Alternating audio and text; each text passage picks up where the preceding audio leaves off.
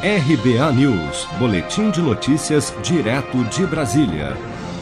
O Ministério da Justiça e policiais civis de 10 estados deflagraram nesta sexta-feira a sétima fase da Operação Luz da Infância, com o objetivo de identificar autores de crimes de abuso e exploração sexual contra crianças e adolescentes praticados na internet, no Brasil e em mais quatro países como explica a delegada do Departamento de Polícia Judiciária da Macro São Paulo, Demacro, Kelly Andrade.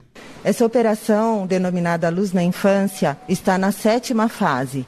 É uma operação nacional, deflagrada por Brasília, pelo Ministério da Justiça, e São Paulo uh, está sendo representado aqui na coordenação pela Demacro, mas vários departamentos da Polícia Civil uh, participam desse cumprimento dos mandados. São 99 mandados de busca e apreensão aqui no estado de São Paulo.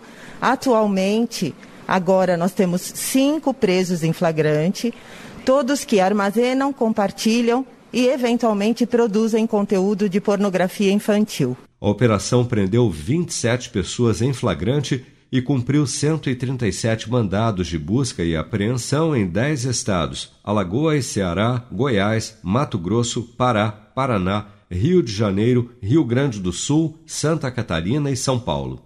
Há também operações em andamento na Argentina, Panamá, Paraguai e nos Estados Unidos. Segundo o Ministério da Justiça, nos Estados Unidos, as medidas foram cumpridas nas cidades de Knoxville, Nashville, Dallas, Raleigh e Pittsburgh.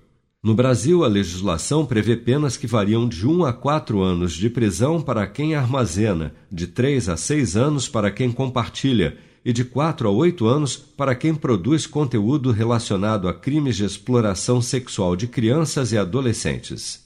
Se você quer começar a investir de um jeito fácil e sem riscos, faça uma poupança no Sicredi.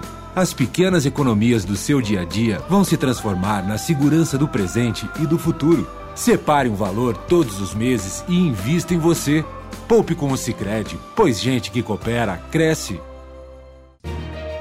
Com produção de Bárbara Couto, de Brasília, Flávio Carpes.